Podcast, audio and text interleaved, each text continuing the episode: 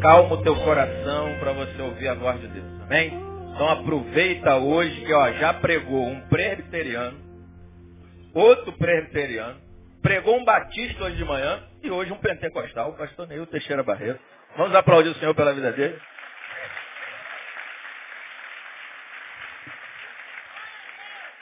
É, a igreja nasceu do Pentecostes.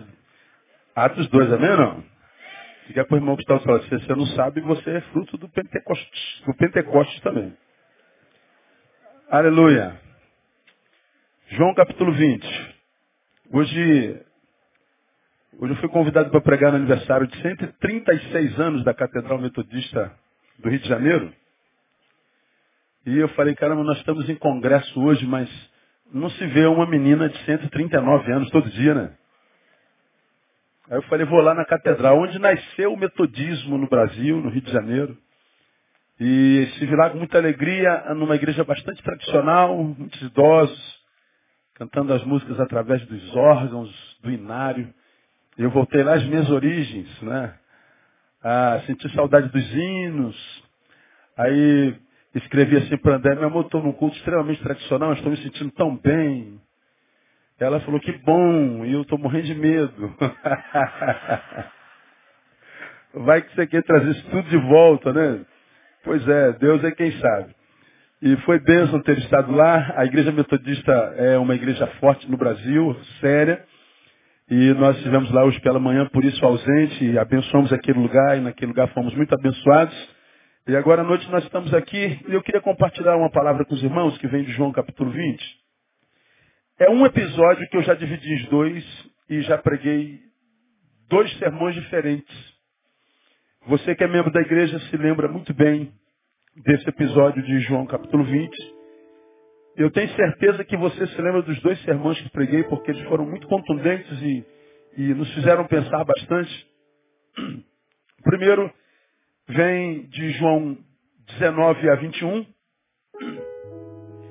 onde o autor diz assim, chegada após a tarde naquele dia, o primeiro da semana, e estando os discípulos reunidos com as portas fechadas por medo dos judeus, chegou Jesus, pôs-se no meio e disse-lhes, Pai, seja convosco. Dito isto, mostrou-lhes as mãos e o lado. Alegraram-se, pois, os discípulos ao verem o Senhor.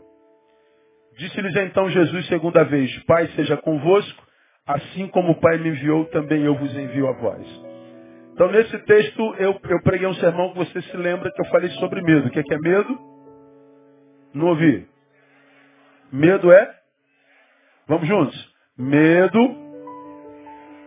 Então, toda a igreja Batista Betânia sabe disso. Eu preguei sobre isso aí.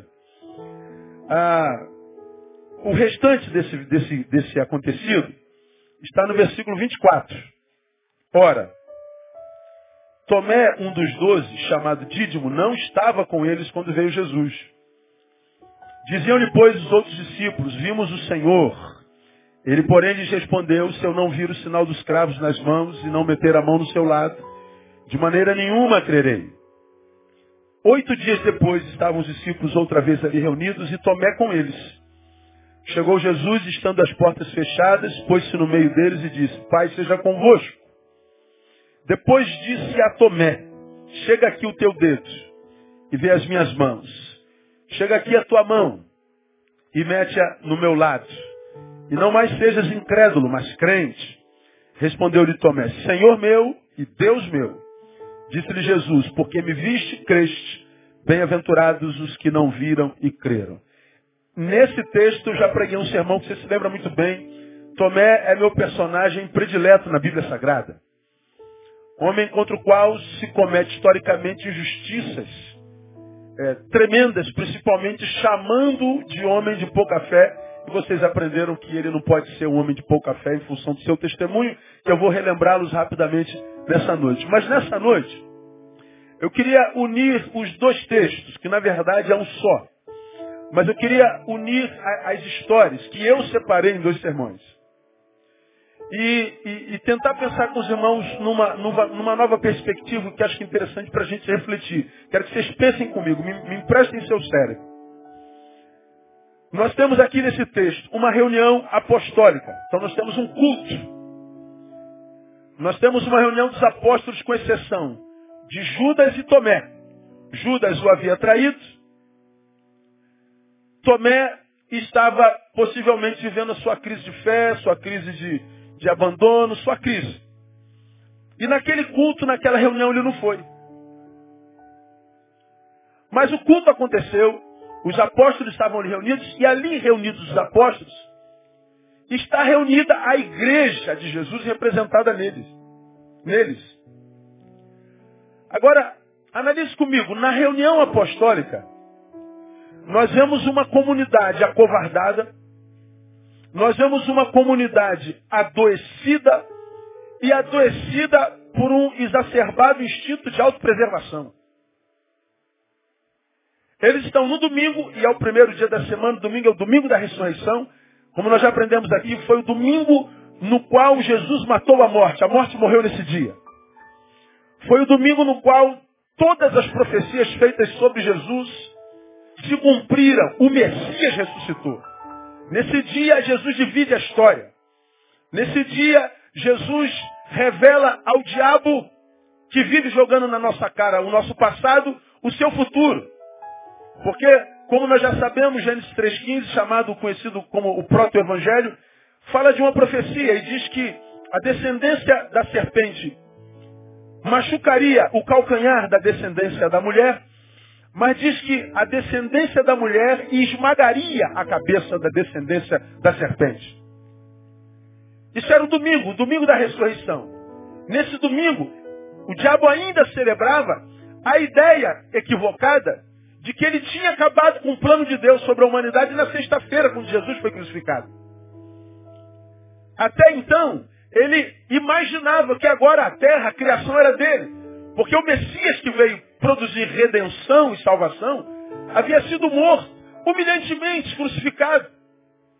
Satanás pensou que agora era o dono do pedaço. Só que nesse domingo Jesus irrompe das trevas. Jesus irrompe em luz, em poder e glória com a chave do inferno na mão. E Jesus então mata a morte.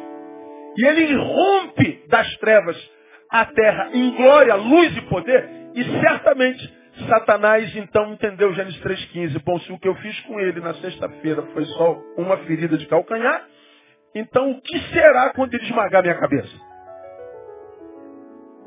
Então esse domingo é o domingo mais importante da história do cristianismo. Você já aprendeu isso aqui? Foi nesse domingo que essa reunião aqui ganhou sentido. A Bíblia diz que se Cristo não tivesse ressuscitado, nós seríamos de todos os mais dignos de lástima, de pena.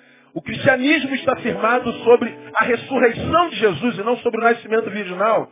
Muito menos sobre os seus milagres, sobre, sobre o seu poder, sobre a criação, sobre a natureza, sobre a morte. Tá? Foi na ressurreição de Jesus. No dia da ressurreição, esse é o dia mais importante da história da humanidade. Está lá a igreja representada pelos apóstolos, constituída por uma comunidade de gente acovardada, por uma comunidade de gente adoecida, e o adoecimento daquela comunidade era o exacerbado instinto de autopreservação. Eles estão hoje voltados para sexta-feira, o dia da crucificação, tomados por medo, imaginando que o futuro deles seria igual ao passado de Jesus. E no instinto de autopreservação, eles se reúnem acovardados com a porta fechada, trancada. O instinto de autopreservação falou mais alto do que a fé nas promessas de que ele ressuscitaria o terceiro dia.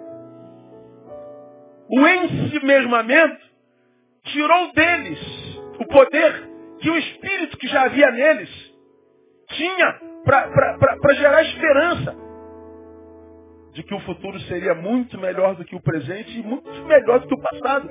Mas eles foram tomados por um instinto de autopreservação. Se tornaram uma comunidade de gente acovardada, sem sentido. Uma comunidade medíocre. Uma comunidade completamente alienada ao que acontece do lado de fora. Do lado de fora, Jesus ressuscitando, a morte morrendo, a, a história sendo dividida, a salvação sendo implementada, e os apóstolos sem participar de nada. Estão ali completamente acovardados, amarrados. Como vocês já me ouviram falar, estou caminhando para 50 anos, falta pouco, dois aninhos, um, um ano e pouco. Criado no Evangelho, e nós evangélicos somos dados a jargões. E um dos jargões mais conhecidos dos evangélicos é está amarrado Satanás. Alguém aqui nunca ouviu isso? Está amarrado Satanás. Alguém aqui nunca disse isso alguma vez? Está amarrado Satanás. É o que a gente mais ouve, está amarrado Satanás, está amarrado Satanás, está amarrado Satanás, está amarrado Satanás, Satanás. Como você já me ouviu ministrar, das duas umas, ou Satanás é especialista em desatar nó, ou nós até hoje não aprendemos a dar nó. Porque Satanás está totalmente desamarrado. Reina no mundo que jaz nele e mais, mata, rouba e destrói com a competência invejável. Abra os jornais. Abra a janela. Abra os olhos. Você vai ver se, que, se, se alguém que não tem amarra nenhuma nessa geração, principalmente é o diabo. Agora, aqui na história, quem é que está amarrada? O diabo ou a igreja? Quem? A igreja. Amarrado não está os apóstolos, não está o diabo, estão os apóstolos. Reunidos com as portas fechadas por medo dos judeus. Uma comunidade acovardada, adoecida, por causa de um exacerbado instinto de autopreservação. Mas tem um outro personagem na história que é Tomé. Em Tomé nós vemos um ser humano cheio de coragem para viver a verdade e cheio de coragem para viver a verdade a ponto de revelar a sua subjetividade, seus medos, suas crises, seus temores. Porque quando ele chega naquela reunião de covardes, que aconteceu oito dias depois, os apóstolos jogam na cara dele, rapaz, você não sabe quem teve aqui entre nós. Você não sabe quem passou por aqui. Rapaz, você perdeu a bênção. Onde é que você estava, rapaz? Quase que quem sabe jogando na cara não seja frouxo. Você não pode estar em crise. Com dor ou sem dor, você tem que estar aqui na reunião. Você não estava, rapaz. Quem apareceu aqui? E eles dizem assim, Jesus apareceu. Tomé faz o quê? Eu não acredito, me desculpe.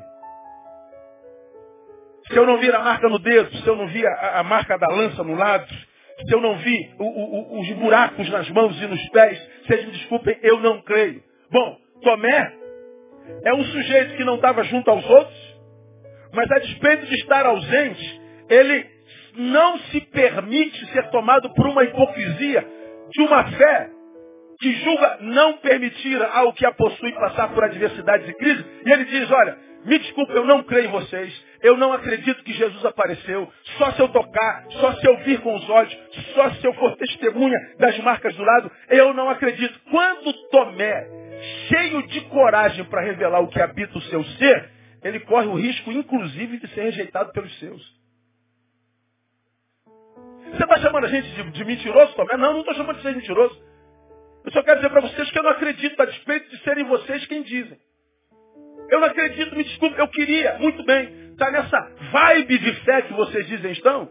Eu queria estar nessa unção de vocês, nesse óleo, nessa esperança. Queria que meus olhos estivessem brilhando como de vocês, nessa alegria do Espírito Santo. Mas me desculpe, eu não estou vivendo esse negócio. Eu não acredito. Eu estou em crise. Eu não creio. Eu estou sentindo dor. Eu estou decepcionado. Ele disse que voltaria, não voltou até agora. Me desculpe, eu estou em crise.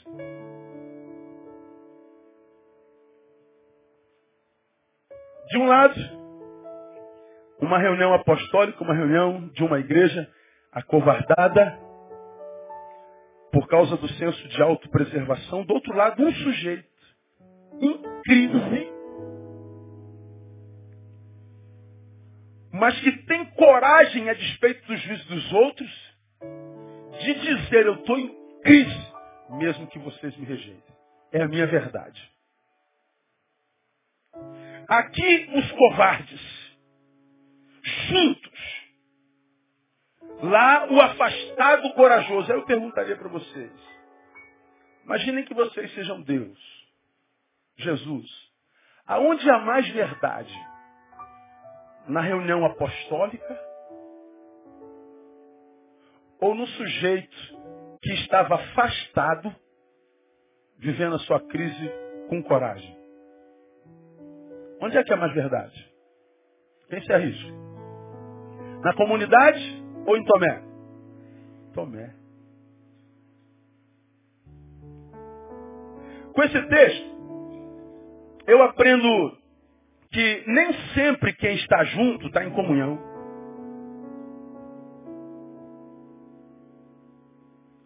Mas também aprendo que nem sempre quem está afastado está desviado.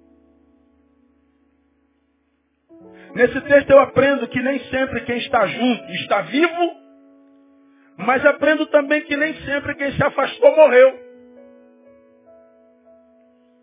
Porque estar na igreja, aos olhos da maioria de nós, significa dizer estar vivendo comunhão entre nós e com Ele. Mas naquela igreja não havia comunhão, o que havia, comunhão, o que havia era medo. O que havia era um monte de sujeitos, indivíduos, reunidos pensando em si mesmo, com medo da morte, com medo que no futuro se repetisse o que aconteceu no passado, sexta-feira. Estavam juntos, mas não havia comunhão espiritual. Não haviam frutos nem dons do Espírito Santo. Não havia fé, havia medo.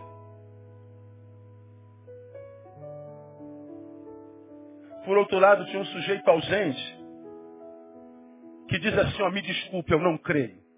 É a minha verdade. Eu poderia fantasiar, dizer que está tudo bem, poderia ficar quieto para que vocês me aceitassem, que eu não corresse o risco de ser separado com, ou, ou, ou, julgado por vocês, mas eu estou em crise, eu estou em crise, eu estou em crise, me perdoe.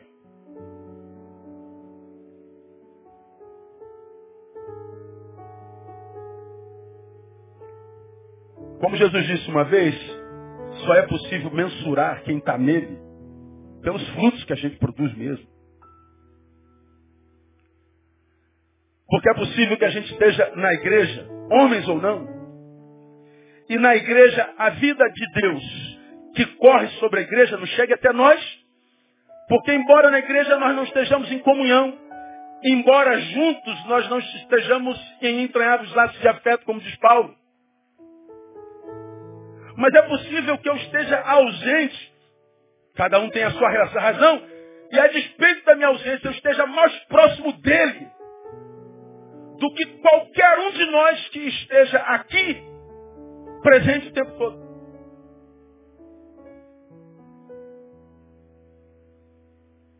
Eu achei esse negócio legal pra caramba. Porque, como a gente só pode analisar pelo fruto, quem está vivo, quem está morto, quem está em comunhão, quem não está em comunhão, a gente pode analisar aqui rapidinho, para a gente caminhar para onde eu quero chegar. Por exemplo, o fruto da comunidade da autopreservação.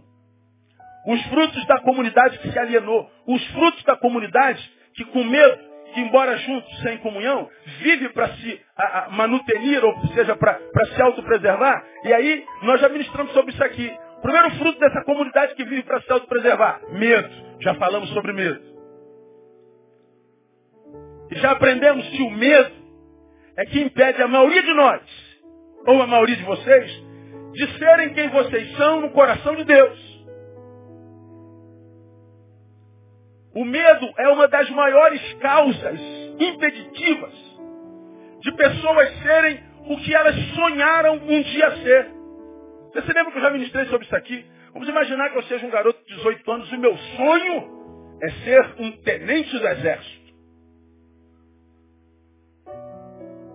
Bom, com 18 anos, cabeça boa, saúde e o futuro inteiro pela frente, e com um tenente em mim, é só partir para o trabalho. Qual é o teu sonho, menino? Ser tenente. Vai lá e toma posse desse tenente. O que, é que eu tenho que fazer? Vai estudar. Pega os livros. Faz um choque de gestão nos teus dias e noites, nos teus prazeres. Diminui o prazer. Invista no trabalho e no estudo. Cai dentro. O tenente já está pronto dentro de você. Você só precisa tirar essa casca de menino. Um dia você for crescendo, o menino vai saindo. Quando você menos perceber, tem um tenente que apareceu de dentro de você, você nem viu. É só o trabalho. Então vai lá. Aí o menino que ouviu a palavra que é um tenente dentro dele, pronto. É só tirar a casca do menino para que o, o tenente apareça. Esse menino, ele pode olhar para as circunstâncias e perceber, poxa, mas eu sou pobre. Ah, eu moro na comunidade. Meu pai é pobre, minha mãe é pobre, meu pai é faxineiro, minha mãe é morta, ou vice-versa. A gente ganha salário mínimo. Como é que eu vou fazer um curso para sair tenente? Ora, não tem nenhum militar na minha casa, não tem nenhum militar, não tem nenhum pistolão. Ele, ele tem um sonho, há um tenente nele, mas ele começa a olhar para as circunstâncias, dá um monte de desculpa para que não, não comece a fazer o tenente parir, ser gerado, e aí ele chama isso de problemas e adversidade, mas na verdade é medo. Medo.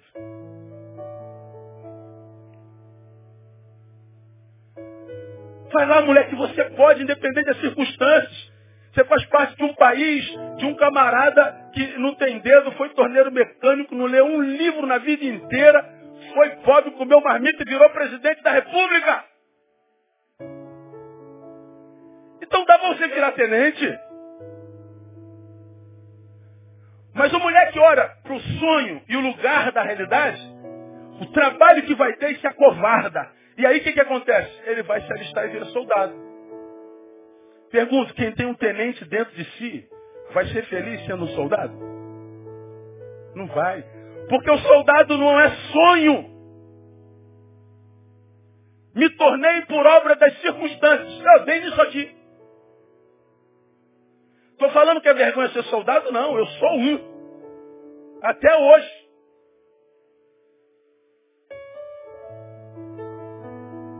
Agora, se eu tenho um tenente dentro de mim enquanto sonho, ser soldado é ser obra do acaso. Ou seja, eu me tornei nisso porque eu não tive coragem de trabalhar para ser tenente. Então eu me contento com soldado. Mas nunca um soldado que tem um tenente dentro encontrará plenitude. E por que, que o soldado não se transforma em tenente? Por causa do medo. Quantos de nós, irmãos, somos infelizes e dizemos que o culpado foi o pai, a mãe, o pastor, o papa, o padre, seja quem foi, e na verdade nós tivemos foi medo de bancar o nosso sonho. Dizemos que a vida não dá oportunidade, que esse mundo burguês, que esse mundo injusto, que esse mundo injusto. Ora, tem um monte de gente que vive no mesmo mundo burguês que você, veio de lugar pior que você e está muito melhor do que você.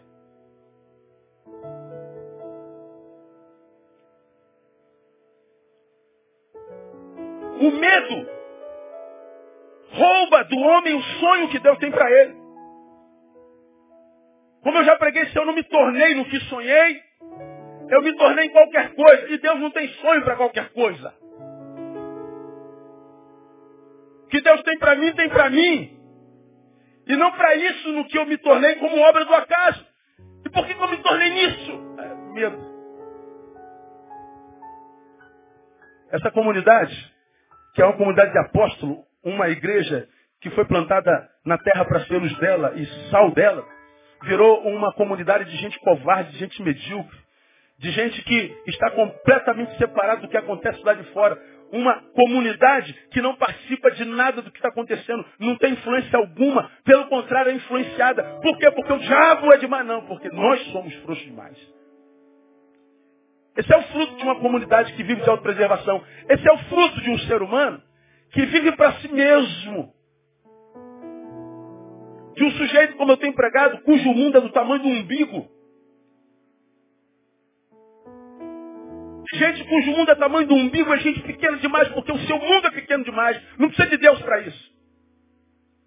Um outro fruto dessa comunidade, descentralização, você já aprendeu isso aqui?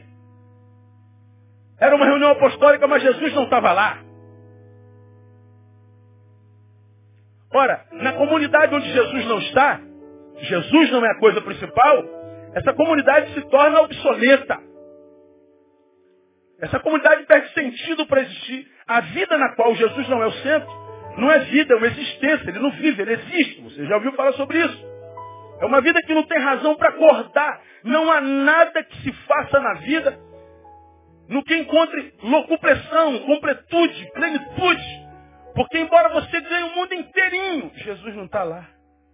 O buraco continua gigante. Você nunca estará completo se Jesus não tiver no lugar dele na sua vida. Pode botar o que você quiser, enche a cabeça de filosofia, decora todos os livros dos mais famosos e poderosos filósofos, construa todas as casas, as mais luxuosas, ganhe todos os dinheiros da tua vida, ponha tudo que você quiser no teu bolso, dentro do teu corpo, faz tudo que você quiser. E depois que você tiver tudo, você vai descobrir que o tudo não basta. Por uma simples razão, a coisa principal saiu do lugar da coisa principal. Aquela igreja se tornou medíocre, acovardada, porque ela tirou Jesus do seu lugar. Tanto é que quando Jesus chega, Jesus vai para o centro dela. Pôs-se no meio. E uma comunidade tomada por medo. Uma vida tomada por medo. Uma comunidade que tira Jesus do centro da vida. Jesus é só um detalhe. Uma pessoa que tira Jesus do centro da vida. Jesus é só alguém que a gente busca quando a gente está precisando de alguma coisa. É alguém que não pode ser usada pelo Senhor, porque o Senhor diz que nós não servimos mais para Ele. Porque Ele diz, o sal que se torna insípido, ele não serve para mais nada. A não ser para ser jogado fora e pisado pelos homens. Isso é o fruto da comunidade alienada. Tomada pela, pela teologia da manutenção pela, pelo instinto de autopreservação. Uma comunidade que vive para si mesmo, uma vida que vive para si mesmo. Jesus está dizendo, não há sentido para a tua existência. Vocês vão estar juntos, vocês vão estar sentados lá do outro, cantando, orando e não vão ver nada acontecendo, porque vocês vivem para si mesmo. Vocês vão subir montes, vocês vão fazer jejum, vocês vão cumprir todos os ritos e todas as liturgias, vocês vão fazer todas as campanhas, vão se tornar bonequinhos obedientes aos seus líderes, mas se Jesus não estiver no centro, se a sua vida não for um canal por onde Deus passa para chegar alguém, você vai continuar sendo essa igrejinha covarde, sem sentido, sem aprovação do Senhor.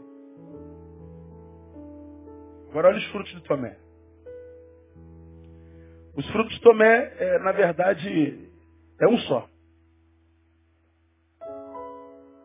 O que, que Tomé tem? Tomé tem a humanidade restaurada. Um ser humano que está em crise, que perdeu vontade de comungar, de se reunir. E como qualquer um de nós já sentiu um dia, o que ele sentia vontade era de se isolar e não ver mais ninguém. O que ele sentia era vontade de subir do mapa. O que ele teve vontade é de chutar o balde, que ele teve vontade é de desaparecer. Ele não estava com vontade de cantar, ele não estava com vontade de celebrar, ele não estava com vontade de ver ninguém, conversar. Ele estava ausente daquela reunião. Ele perdeu a plenitude, ele se esvaziou. Ele perdeu o sentido, ele perdeu o gosto pela vida, ele perdeu o sabor de existir. Ele, ele foi, ele foi como, como costumamos dizer, roubado de si mesmo. Ele se transformou numa casca oca. Mas quando Jesus chega, o que, que Jesus faz? Jesus lhe restaura a humanidade. Jesus volta para ele, cita seu nome, conversa com ele, trata dele particularmente. Jesus percebe que há um Tomé pela metade diante dele. Jesus permite, é, é, é, é, percebe que há um Tomé que está nascendo no Tomé que ele ama, que ele não conhece. Por isso Jesus veio para cuidar de Tomé individualmente. Ele restaura a força de Tomé. Ele preenche o vazio de Tomé. Ele sacia o desejo de Tomé. Tomé, você quer tocar? Então toca. Você quer tocar? Então toca. Você quer olhar com os seus olhos? Olha. Você quer cheirar a ferida? Cheira. É do que você precisa? Pois bem, eu te dou tudo que você precisa. Eu estou te restaurando totalmente nessa oportunidade pelo meu poder. Veja, o camarada que estava ausente. Porque havia mais verdade nele do que no ajuntamento. A coragem para viver a crise atrai mais o nosso Salvador do que uma reunião fria e cheia de hipocrisia.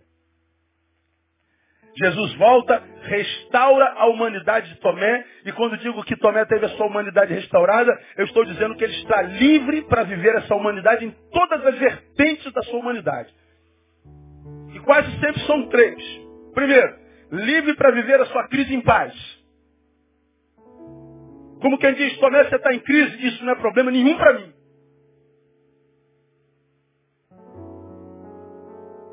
Vim, Tomé, não para te acusar. Vim não para te julgar. Vim não para te disciplinar. Eu vim para te sarar. Porque eu não tenho crise com a crise dos meus filhos. O que eu não suporto é a sua hipocrisia. O que eu não suporto, Tomé, é aquela reunião da semana passada. O que eu não suporto é aquela covardia de gente que pensa só em si mesma, gente que só vive para se autopreservar, gente medrosa, gente, gente que me tira do centro e me chama de Senhor e está apaixonado por mim. O que eu não suporto é gente alienada, Tomé. Mas gente em crise, que tem coragem de viver a sua crise. Ah, Tomé, eu não suporto é, ver gente assim, abandonada. Eu volto para ela. Isso talvez seja a resposta para tantos de nós. Que nos julgamos tão, tão nossa, a gente encontra com tanta gente que se acha assim o, o bolo da cereja, aliás, a cereja do bolo.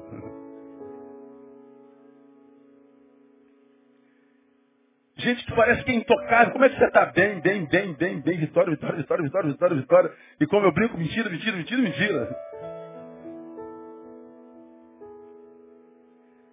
As estrelas do nosso mundo evangélico as empátias, as imagens que são infinitamente maiores do que as essências que as habitam, que impressionam homens, mas que não tiram um aplauso do céu. Gente sentada nas nossas congregações apontando o quanto de errado os outros fazem, mesmo que eles sejam parasita Gente que lê a Bíblia como se fosse um livro qualquer, que só tira ou retira dele a letra, mas não consegue encher essa letra de amor e afeto, não para julgar ou condenar o feito de alguém, mas para abençoá-lo, restaurá-lo, curá-lo. Não para ser o veneno dele, mas o remédio dele. Gente morta, mas cheia de si. Jesus volta para Tomé e diz, Tomé, você está em crise, vive a tua crise em paz. Como quem diz, vive a tua crise sem culpa, porque na maioria dos crentes que não conhecem Jesus de fato e de verdade, o que mata não é a crise pela qual faça, é a culpa de estar na crise. A culpa tem um poder maior do que a crise em si. Mas Jesus está dizendo, vive tua crise em paz, Tomé. E eu vim para te ajudar a saná-la. Livre para ser livre da ditadura da imagem. Jesus está dizendo assim, Tomé, é o que você está sentindo por dentro? É. Então esquece a tua imagem. Continua verdadeiro mesmo. Não seja como a maioria dos meus filhos, não. Os teus irmãos estão todos reunidos, morrendo de medo como você, cheios de crise como você. Estão duvidando das minhas promessas, de que eu voltaria. Eles estão ali acovardados, tomados pelo instinto de, de autopreservação. Mas eles estão ali reunidos como se nada tivesse acontecendo. Um mentindo para o outro. Você, Tomé, está afastado, mas você está sendo verdadeiro. O teu coração é sincero, o teu coração é honesto, e um coração honesto, verdadeiro, quebrantado, eu não desprezo, Tomé. Quantos de nós muitas vezes não acham que Deus é injusto? Porque nós vemos Deus aparentemente abandonando alguns filhos seus que passam por crises tão profundas. Dores, adversidade.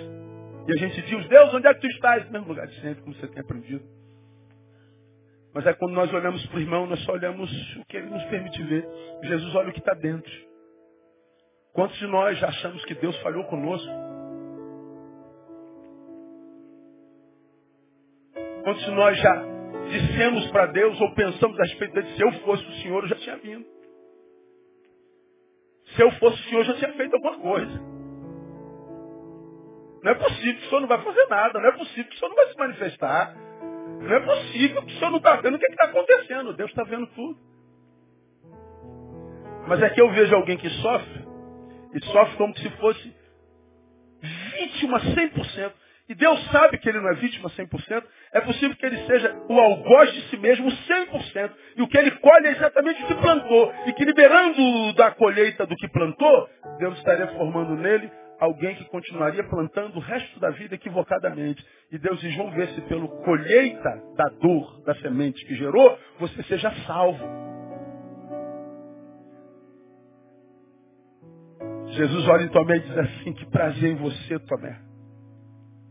Você está em crise, diz eu estou em crise. Você está mal, diz eu estou mal. Você não se preocupou mais em ter o aplauso dos seus irmãos do que o meu aplauso. Você não se preocupou em se submeter à ditadura da imagem, que diz que a gente tem que estar bem o tempo inteiro, que a gente tem que estar forte o tempo inteiro, que a gente tem que estar vitória o tempo inteiro. Você está livre para não submeter essa desgraça mais.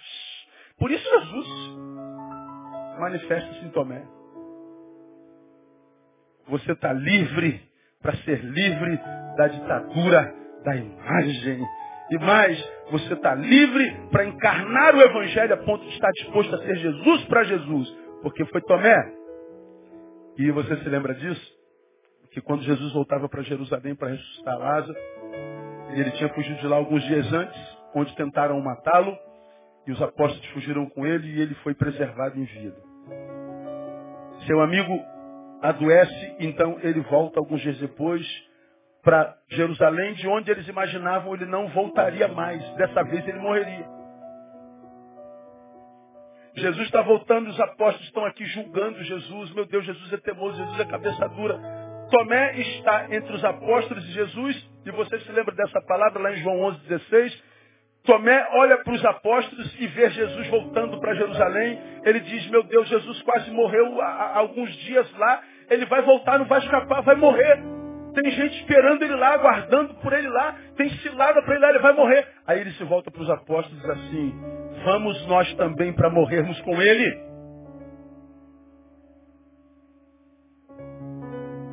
Tomé não está dizendo, vamos nós para salvá-lo de novo. Na cabeça de Tomé não dava mais para salvar Jesus. Jesus vai morrer. Então, vamos nós para morrermos com ele. Ou seja, é melhor morrer com ele do que viver sem ele. Esse é Tomé. Como eu preguei, Tomé está disposto a ser Jesus para Jesus. Jesus não morreu por mim, lá na frente. Então, antes disso, eu já estava disposto a morrer por ele. Vamos nós para morrermos com ele. Como é que alguém chama Tomé de homem sem fé?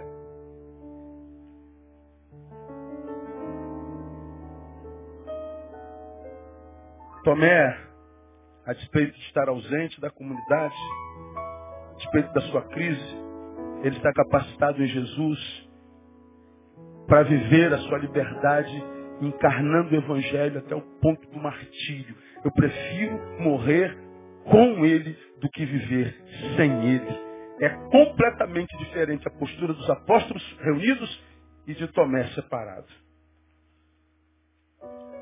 Agora para a gente caminhar para o final que é onde eu quero me deter com os irmãos. Como Jesus trata a comunidade que se autopreserva, a comunidade que tem medo de morrer, como Jesus trata a comunidade acovardada, a comunidade hipócrita, e como Jesus trata ao discípulo que o ama até a possibilidade do martírio da morte. Como Jesus trata a reunião da hipocrisia e a subjetividade na crise.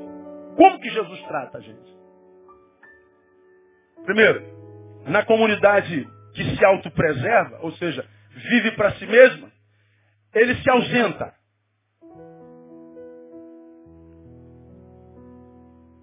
A reunião está acontecendo? Tá. Jesus não estava presente. Era um culto no qual Jesus não estava.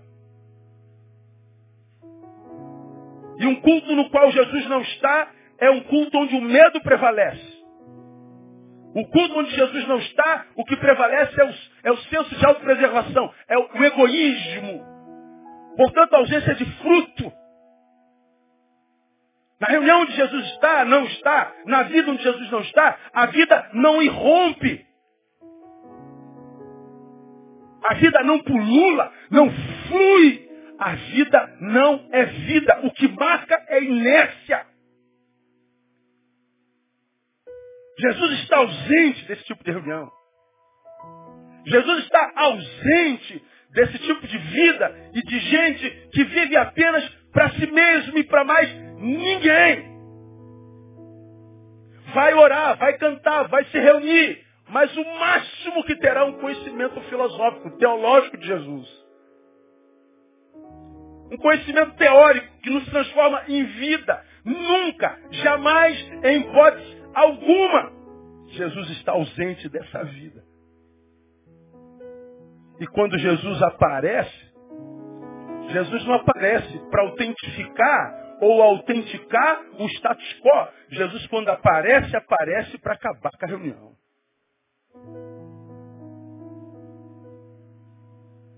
Porque qual era o sonho dos discípulos reunidos? O sonho era estar para preservar. Jesus diz que a ordem é sair para salgar. Como o Pai me enviou, eu também vos envio a vós. Jesus, quando chega nessa reunião, nessa vida, ele acaba com a reunião, ele acaba com o projeto. Qual é o projeto de vocês? Eu estou desfazendo tudo, eu estou desconstruindo tudo. Jesus está dizendo, eu me torno inimigo daquele que me conhecendo, vive para si mesmo. Eu me torno o destruidor do sonho, daquele que, me conhecendo, se permite dominar pelo medo e pela covardia. Eu me torno inimigo daquele que eu alcancei e que se permitiu alcançar pelo egoísmo a ponto de viver apenas para si. Eu me torno inimigo desse.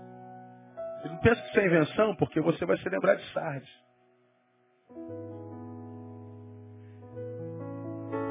Uma igreja que tem tantos predicados de uma igreja pujante, de uma igreja abençoada, de uma igreja viva, de uma igreja cheia de autoridade, de uma igreja cheia de poder, uma igreja para a qual o Senhor mandou uma carta. Isto diz aquele que tem os sete Espíritos de Deus e as estrelas. Conheço as tuas obras. Tens nome de que vives, estás morto. Ser vigilante, confirma o restante que estava para morrer, porque não tenho achado as tuas obras perfeitas diante do meu Deus. Jesus escreve para Sardes 3, 3 de Apocalipse, diz assim, eu conheço as tuas obras, ou seja, eu sei que vocês estão trabalhando, eu sei que vocês estão produzindo, eu sei que vocês estão se reunindo. Eu sei que vocês estão fazendo muitas coisas. Eu sei que a agenda de vocês está atribulada. Eu sei que vocês fazem congresso. Eu sei que vocês trazem grandes preletores. Eu sei a, a obra de vocês. Olha, quem olha vocês de fora para dentro diz que igreja tremenda, que igreja pujante, que igreja que bomba no reino de Deus. Mas eu sei que vocês são defuntos disfarçados.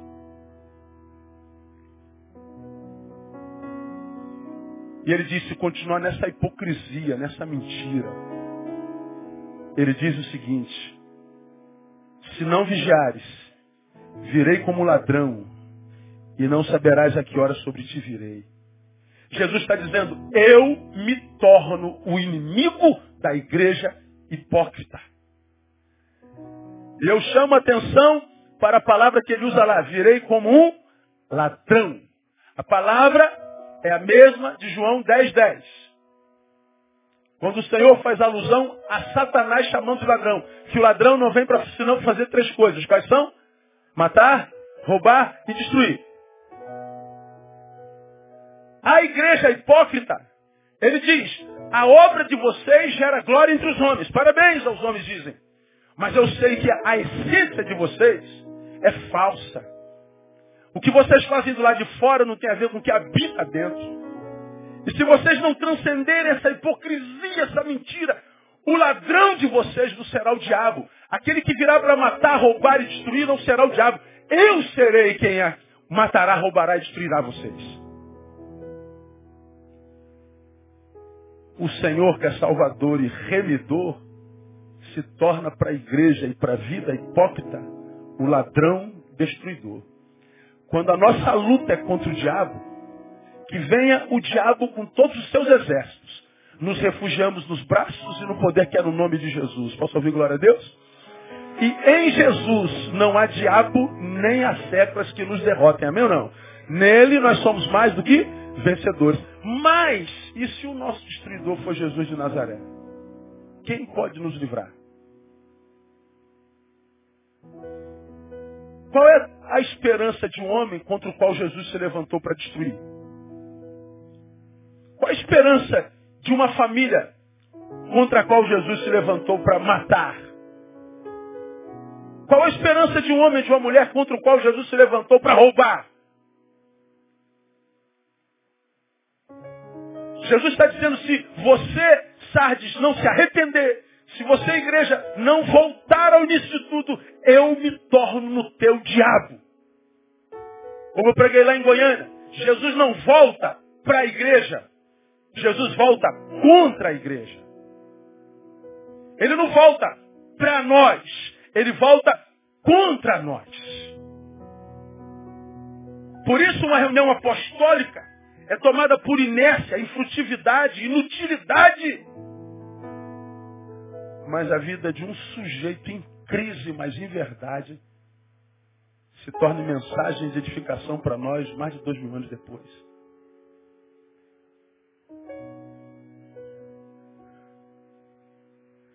Na comunidade que se autopreserva, ele se ausenta. Agora, e no discípulo que o ama? O que, que ele faz? Ele possibilita experiências mais profundas. Diziam-lhe, pois, os outros discípulos, vimos o Senhor. Ele, porém, lhe respondeu, se eu não vir o sinal dos cravos nas mãos, não meter a mão no lado, não crerei de maneira alguma. Oito dias depois estavam os discípulos outra vez ali reunidos e Tomé com ele. Chegou Jesus estando nas portas fechadas, pôs-se no meio deles e disse, Pai seja convosco. Depois disse a Tomé, chega aqui o teu dedo, vê as minhas mãos. Chega a tua mão, mete-a no meu lado e não mais seja incrédulo, mas crente.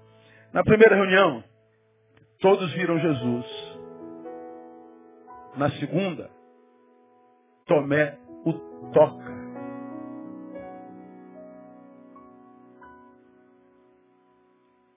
Na primeira reunião, Jesus falou em tese com todos de uma vez. Na segunda reunião, Jesus falou com Tomé subjetivamente. Na primeira reunião, ele falou com os apóstolos. A Tomé ele chamou pelo nome.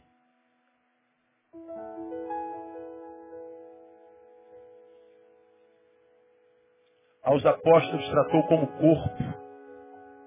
A Tomé tratou como sujeito. Aos apóstolos, ele se manifestou no ajuntamento. Mas a Tomé ele viu mesmo distante.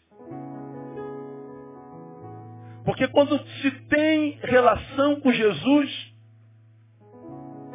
a questão geográfica perde poder. Você pode estar aqui no meio da multidão, Jesus te acha no meio dessa multidão, te abençoa. Mas você pode estar isolado dela na tua mais profunda crise, no mais profundo poço. Nas mais profundas dores. Lá Jesus te encontrará também no nome de Jesus. Porque a gente vai ter experiências individuais, subjetivas. A nossa relação já não será mais da boca para fora, não será mais discursiva, não será mais blá blá blá, não será cheia de hipocrisia, de fantasia, de pirotecnia, mas será uma, um, uma relação de subjetividades confundidas, fundidas com uma, uma, um, nossas entranhas serão invadidas pela sua graça, nós, no, nosso coração, nosso peito, uh, os tecidos nosso ser serão, serão amalgamados pelo seu poder, pela sua misericórdia. Nós seremos um com Ele e não há lugar mais onde estejamos que Ele não esteja conosco. Não há mais derrota. Mesmo que nós estejamos nas, nas, nas, na maior das maiores crises, a gente sabe que na crise os olhos do Senhor que estão em todo lugar estão sobre nós e como ele fez com Tomé, ele vai voltar para nós também. Porque é o que a gente aprende terminando nossa palavra. Na comunidade que se autopreserva, quando ele chega para dispersar, já no discípulo que o ama, ele nunca o deixará disperso. Jesus voltou só para Tomé. Jesus ia assunto aos céus, ele diz, não, tem, tem um filho meu em crise. Tem um servo meu passando por dificuldade, tem um servo meu com dificuldade de crer na minha ressurreição, tem um servo meu com crise de fé, tem um servo meu com crise de toda ordem, de toda natureza. E Jesus então antes de ir aos céus, ele vem, trata de Tomé, e depois então ele vai em direção ao céu. Quem não gostaria que Jesus voltasse só para nós? Ou só para si? Quem dentre nós aqui nunca, algum dia, na história, não esteve sozinho? Sozinho. Com os olhos fechados, dizendo, Deus tem misericórdia, faz alguma coisa. Diz alguma coisa, dá um sinal. Esse silêncio me esmaga, esse silêncio, essa, essa tua inércia me, me, me enlouquece. Deus faz qualquer coisa. E a gente tem a sensação de que Deus está ignorando a gente. Bom, não foi com Tomé. Ele voltou só para Tomé.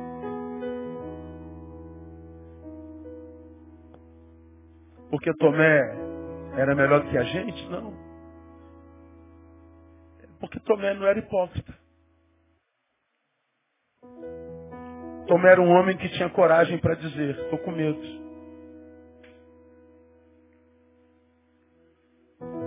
Tomé era um homem forte o suficiente para dizer, me ajuda. Tomé era inteligente o suficiente para dizer, eu não entendo.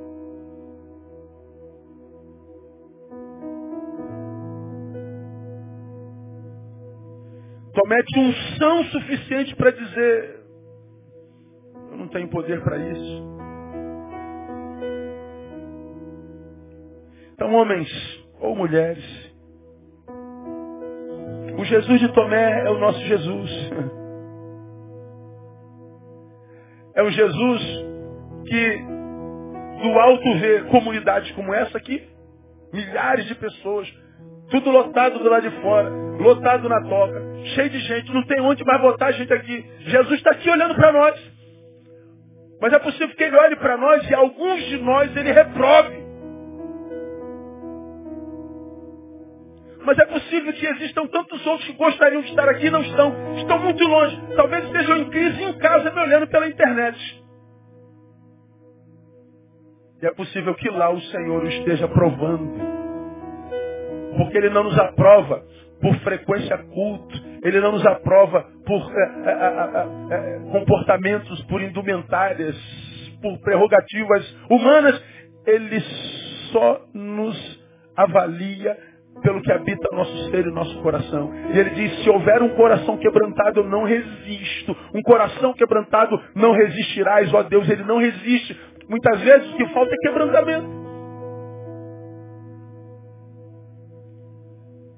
Somos tomés em crise. Mas estamos na comunidade dizendo está tudo bem. Mentira! Somos tomés em crise dizendo tudo ficará bem, quando na verdade o que eu tenho é medo. Somos toméis em crise e continuamos cheios de empáfia. Como quem diz, eu tenho resposta para tudo. Tem nada. É muito mais fácil ser honesto. E quando a gente é honesto e Deus encontra essa honestidade no nosso coração, Ele volta para nós. Eu quero profetizar, Jesus está voltando para algum de vocês aqui nessa noite. Pessoas que vieram aqui, quem sabe de longe, o Senhor está dizendo assim, meu filho, eu sei a dor que você está passando. Cara, eu sei tuas crises.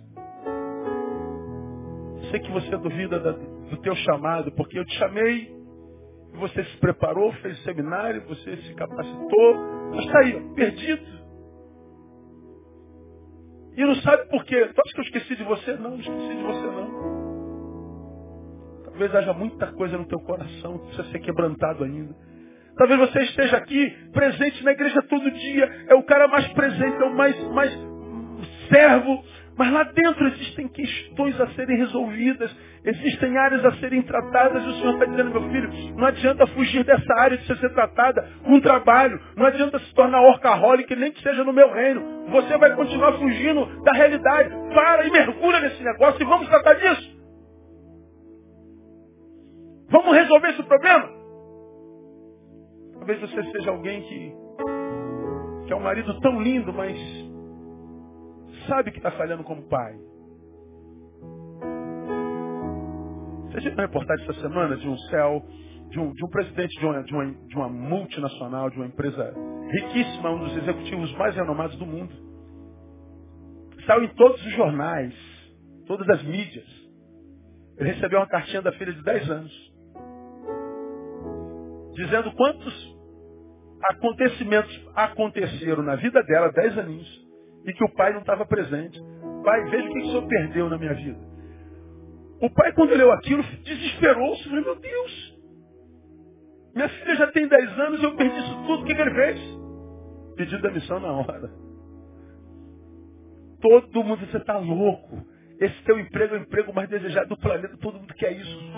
Grandes executivos do mundo estão atrás. E você vai largar? Vou, vou largar por uma causa maior. Eu tenho enriquecido a tantos, tenho ganhado dinheiro. Eu tenho ganho dinheiro. Eu tenho ficado famoso. Eu tenho dado emprego para milhares de gente, mas eu estou perdendo minha filha. Eu vou largar tudo isso porque, embora eu tenha sido um excelente executivo, eu estou falhando como pai. Você acha que Deus não honra um cara desse? Você acha que esse homem vai passar fome? Você acha mesmo que esse homem ainda assim não vai comer o melhor dessa terra? Ele está colocando a coisa principal no lugar da coisa principal. Você de repente é alguém que está aqui que Deus prosperou, Deus abençoou. Mas depois que Deus abençoou você, a bênção tirou você dele. Igreja é um lugar que você vai se você tiver tempo, se você não estiver cansado, se não tiver nada que fazer. Virou uma coisa assim de só menos importante, você trata assim de Agora o teu Deus é você mesmo. Teu Deus é o teu dinheiro, é o teu trabalho, é a tua namorada, teu namorado. Quantas meninas lindas estiveram sozinhas tanto tempo, arrumaram um namorado que ela chama de amor. E depois do namorado, Jesus foi pro vigésimo da fila. Aí ela não consegue ver, ou perguntar para si mesma, depois que você começou a namorar esse cara, essa menina, você se aproximou mais de Jesus ou se afastou dele? Esse homem, essa mulher que você chama de amor e de bênção, ele te aproximou mais do Deus que lhe deu ou te afastou? É, pastor, estou mais longe. Então esse homem não é teu amor, isso é uma cilada do diabo. Você está construindo uma, uma, uma família que vai ser uma cadeia para você. Você está construindo um futuro de maldição na tua vida. E a gente vê hoje no presente tanta gente sofrendo para quem a gente olha e diz, meu Deus, por que, que Deus não faz? E Deus diria, embora ele não diga, é porque você não conhece a história dele, filho. Ele não chegou nessa desgraça à toa, não. Ele foi construindo com as próprias mãos. Ele foi caminhando nesse caminho com os próprios pés. A palavra o advertiu por muitas vezes, por muitos anos. Ele não ouviu a palavra. E hoje ele está aqui, filho, num presente cronológico né, similar ao teu. Né? Então você só analisa o presente dele. Então cala a boca, meu filho, porque você só não, não sabe de nada. Eu sei como eu trato cada um dos meus filhos. Eu sei o que eu estou fazendo. Então o Senhor não te trouxe aqui nesse congresso à toa. Ele sabe que você não está vivendo um presente legal. Ele está dizendo, você pode começar a mudar isso tudo agora.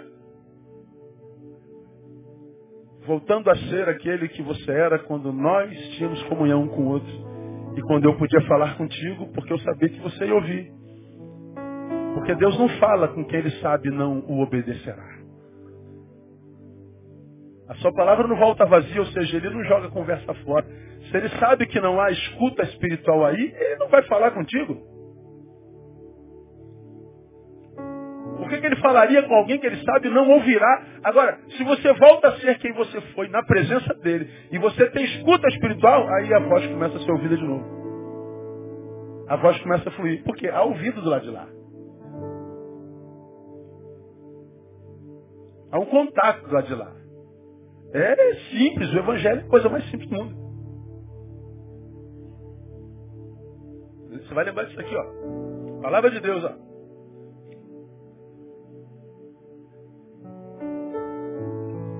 Palavra de Deus, ó. ó. Palavra de Deus de novo, ó. Palavra de Deus. Palavra de Deus. Palavra de Deus. Agora Joel é deformado pela bênção, é deformado pelas relações equivocadas, se ensoberbece pela prosperidade, se torna medíocre porque perdeu alguma coisa. Joel sai da presença de Deus. Joel não está mais aqui.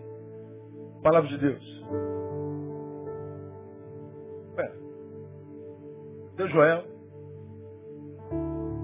Não há mais onde essa palavra cair? Não. Então não há mais palavra.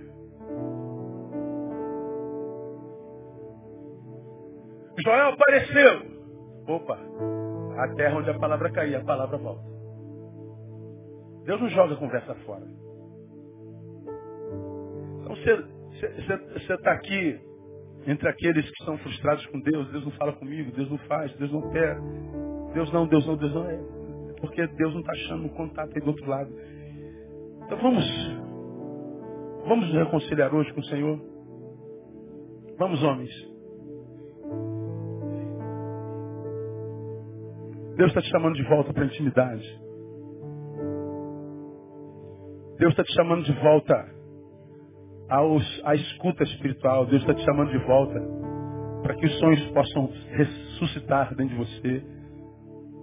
Deus está te chamando de volta à intimidade. Deus está com saudade da gente. Deus está com saudade de vocês. Deus não quer que você seja mais um no meio da congregação de gente covarde que vive para si mesmo. Deus quer achar você no meio da tua crise. Você está em crise, Deus está dizendo, eu não entro em crise para a tua crise. Eu posso começar a ajudar você a restaurar a, si mesmo agora, no nome de Jesus. Eu queria cantar uma canção para a gente orar, para a gente terminar. Vamos embora cedinho hoje.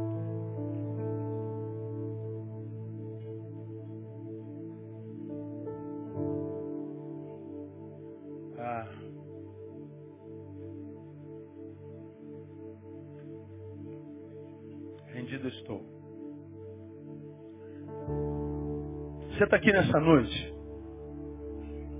e gostaria de dizer, pastor, eu, eu, eu não quero mais continuar sendo como eu sou, não.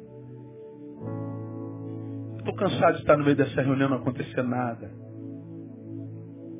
Estou cansado de estar nas, na, na, reunião e imaginar que eu tô, que eu estou em comunhão e não estou, porque eu estou nessa de autopreservação, não acontece nada, não flui, não, não rola, não, não voa. Não quero mais isso, eu estou em crise mesmo, estou em crise. Eu não quero mais mentir para Deus, não quero mais mentir para mim, eu quero, eu, eu, quero a identidade de Deus em mim, eu quero a identidade de Jesus, eu quero ser um homem de Deus. Eu quero ser uma mulher de Deus, eu quero ser uma pessoa de Deus, eu não quero mais esconder mais nada dele, eu quero, eu quero que ele conheça minhas entranhas, eu não quero mentir para mim mesmo. Eu quero que o chamado que ele me fez um dia uh, frutifique em mim. Eu não quero mais ser como eu sou. Nós vamos cantar essa canção, vamos ficar em pé. Ah, não vai embora não, nós estamos a 45 minutos de terminar o nosso culto. E nós vamos terminar bem mais cedo, meia hora mais cedo ou mais. Nós vamos cantar essa canção e você entendeu essa palavra. Já viu como é que Deus trata a comunidade hipócrita e o sujeito em crise, desde que haja verdade. E se você é alguém que, que, que a despeito e, e, por causa de tudo que ouviu esses dias, queria terminar esse congresso dizendo, Senhor, eu quero voltar ao primeiro amor, eu quero voltar ao início de tudo. Eu quero voltar a ter escudo espiritual, eu não quero mais ser uma face, eu não quero só ser um frequentador de igreja, não. Eu quero intimidade, eu quero intimidade, eu quero que tu voltes para mim. Porque eu quero voltar para o Senhor. Quero voltar para o Senhor porque qualquer lugar que eu esteja longe do Senhor, eu estou perdido. Então, Volta para Deus, volta para casa. E Ele vai voltar para você nessa noite. Vamos louvar o Senhor. Enquanto cantamos, se o Senhor falou contigo, sai do seu lugar, vem aqui à frente, quero orar com você. Não só por você, mas com você. E profetizar que essa noite é uma noite divisora da tua história. Essa noite, Deus faz algo novo em você.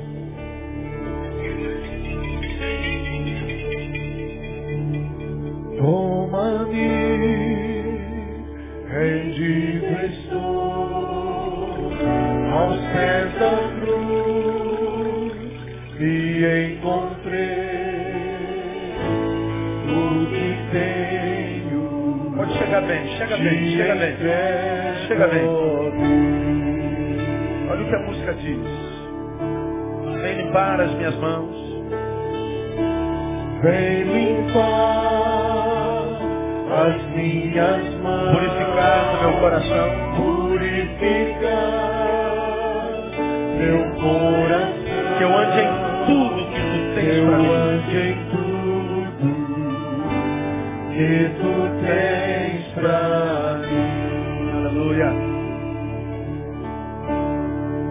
Oh, oh, oh, oh, oh. eis-me aqui, diga estou.